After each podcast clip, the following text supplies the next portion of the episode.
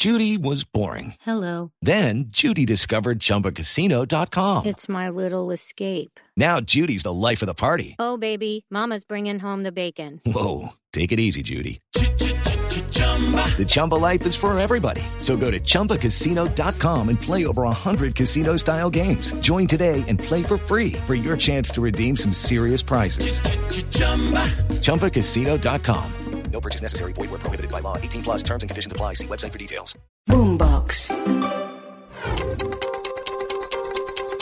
¿Qué tal? Muy buenos días, bienvenidos a esta actualización de noticias. Hoy martes 21 de noviembre, como siempre les acompaña Slobodan Wilches.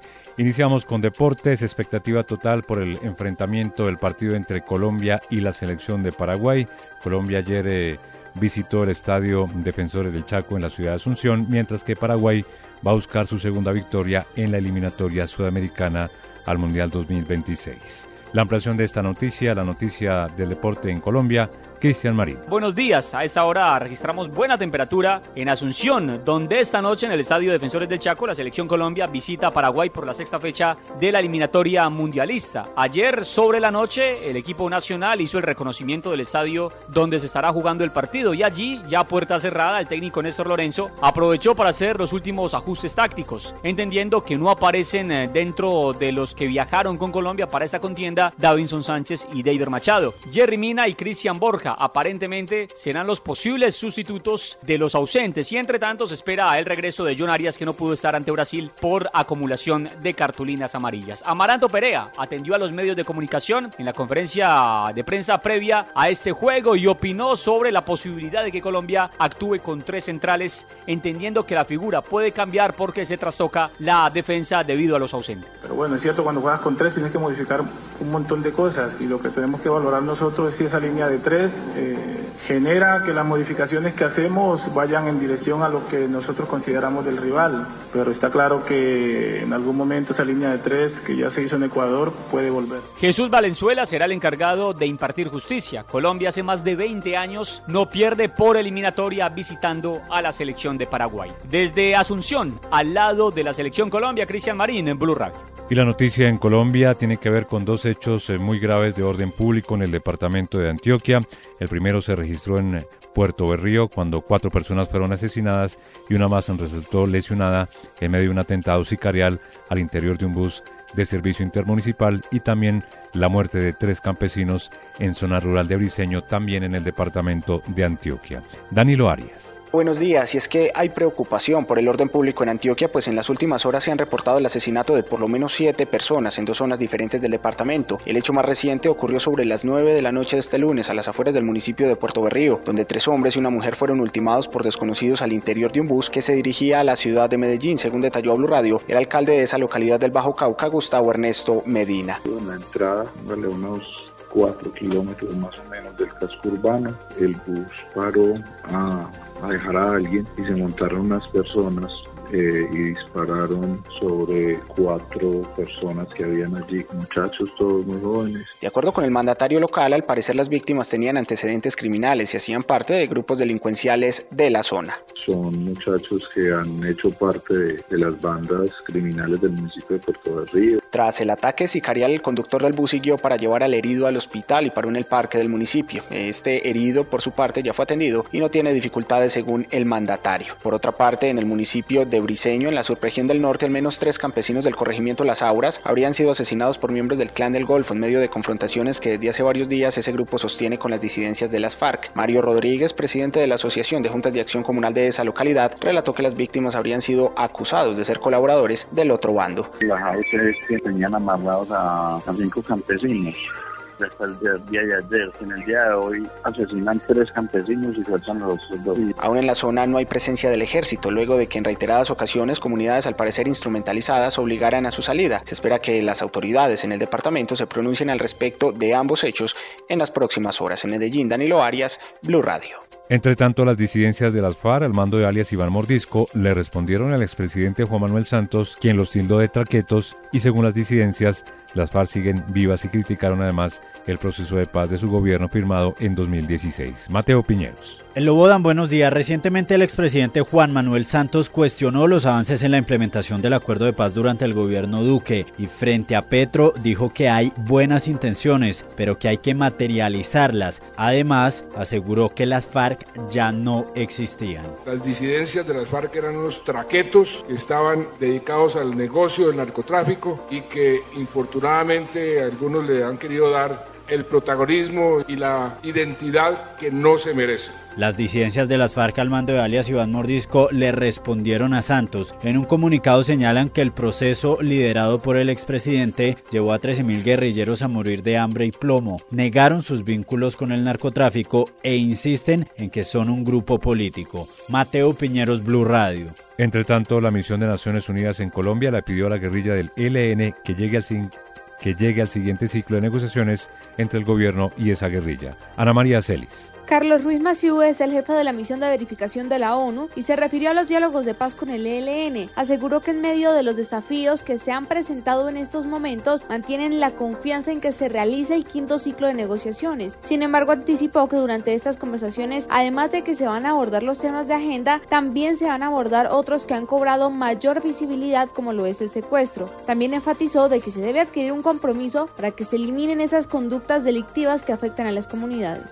En medio de todo esto haya ese compromiso por eliminar las prácticas que son lesivas contra las comunidades eh, y diferentes sectores de Colombia y que la sociedad colombiana pues ya demanda eh, una terminación de esas actividades. Entonces digamos son dos cosas. Una es encaminar que siga la voluntad de paz, ser comprensivos de que los procesos enfrentan diferentes retos y al mismo tiempo tener pues soluciones a los... Y es que el llamado de la ONU es claro, persistir en la voluntad de paz pero siendo conscientes en los retos que enfrentan esos procesos y al mismo tiempo encontrar las soluciones concretas para abordar las dinámicas y conductas rechazadas por la sociedad colombiana. Ana María Celis, Blue Radio.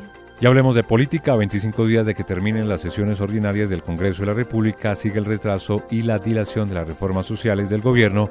En las últimas horas se volvió a aplazar la sesión plenaria que se tenía prevista para avanzar en la reforma a la salud. Esto por el café que se tiene previsto mañana entre el presidente Gustavo Petro y el expresidente Álvaro Uribe.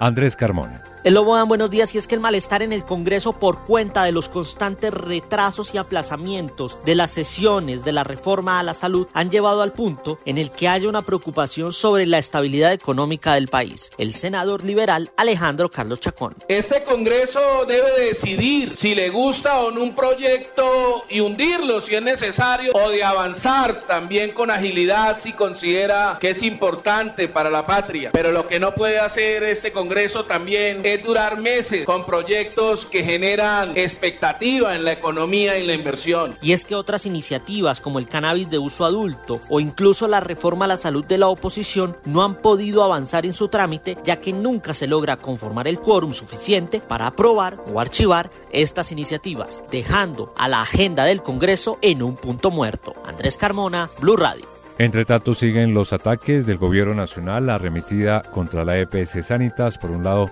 le pide a la Contraloría que levante el velo corporativo para realizar una auditoría sobre las deudas y sobre el manejo de los recursos y también pide una auditoría forense de recursos de la salud y también le solicita a la superintendencia que permita que la ADRES pueda hacer el giro de los eh, recursos de manera directa.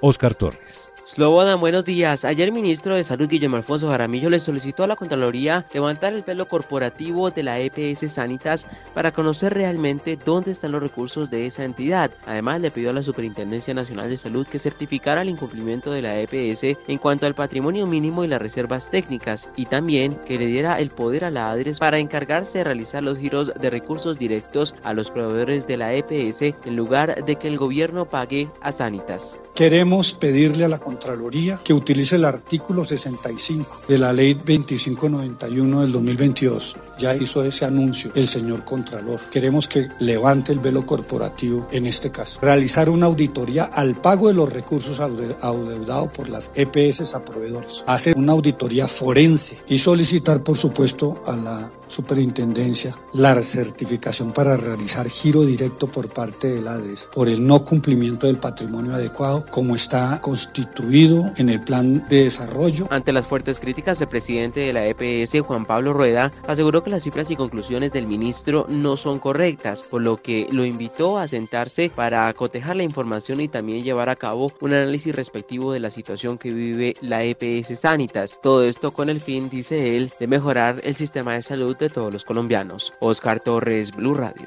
Entre tanto, las autoridades sellaron por tres días el autódromo de Tocancipá después del trágico accidente del fin de semana donde una pantalla LED se desplomó y ocasionó la muerte de nuestra colega periodista Luz Euse y también provocó heridas a cinco personas más. Nicolás Ramírez como usted lo dice, el sello del autódromo se ha después de que una pantalla LED causara la muerte de la periodista de Blue Radio, Luz Piedad Euses, conocida como Lupi. Esto ya que la policía está realizando las investigaciones para saber si fue un accidente o si pudo haber sido homicidio culposo. Esto ya que las instalaciones de esta pantalla no tenían la autorización, tal como lo indicó la alcaldesa de Tocancipá, Mónica Montero. No había una autorización de eh, instalar este tipo de infraestructura que sostenía la pantalla LED en el autódromo. Es básicamente por eso, por no contar con esa autorización. Hay que resaltar que en entrevista para Mañanas Blue, el director de autos y motos, Ricardo Soler, destacó que esas pantallas se instalaban y desinstalaban para las distintas competiciones que se desarrollaban en Tocancipá. El proveedor llega en la madrugada del domingo, instala y desinstala el domingo cuando se acaba eh, toda la actividad. De igual manera, la fiscalía advierte que hay varias personas identificadas quienes tendrían responsabilidad directa en el accidente. Por otra parte, mañana se reunirá el director de la Fiscalía de Cundinamarca con expertos en física y varios fiscales para determinar dichas responsabilidades y así ordenar imputaciones. Nicolás Ramírez, Blue Radio. Y cerramos con noticias económicas. La DIAN declaró la contingencia en los servicios aduaneros del país por cuenta de los líos en sus sistemas informáticos. Marcela Peña. Buenos días. Desde el viernes pasado hay problemas en SIGA, el sistema electrónico de la DIAN a través del cual se procesan todas las solicitudes de trámites de aduana, lo que tienen que pagar los empresarios cuando importan mercancía hacia el país. Inicialmente la DIAN levantó la contingencia el fin de semana, pero los empresarios tuvieron toda clase de problemas para poder subir sus documentos y le advirtieron a la DIAN que se estaban exponiendo a multas. Analdex y otros gremios pidieron que se declarara nuevamente la contingencia y eso fue justamente lo que pasó. Ahora la contingencia en los servicios aduaneros será indefinida hasta que se resuelvan los problemas tecnológicos, dicen desde la DIAN, que están trabajando para que eso ocurra lo más pronto posible. Marcela Peña, Blue Radio. Hasta aquí esta actualización de noticias de Blue Radio. Les acompañó Slobodan Wilches. Feliz resto de día.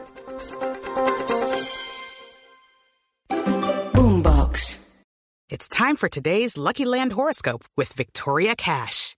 Life's gotten mundane, so shake up the daily routine and be adventurous with a trip to Lucky Land. You know what they say. Your chance to win starts with a spin.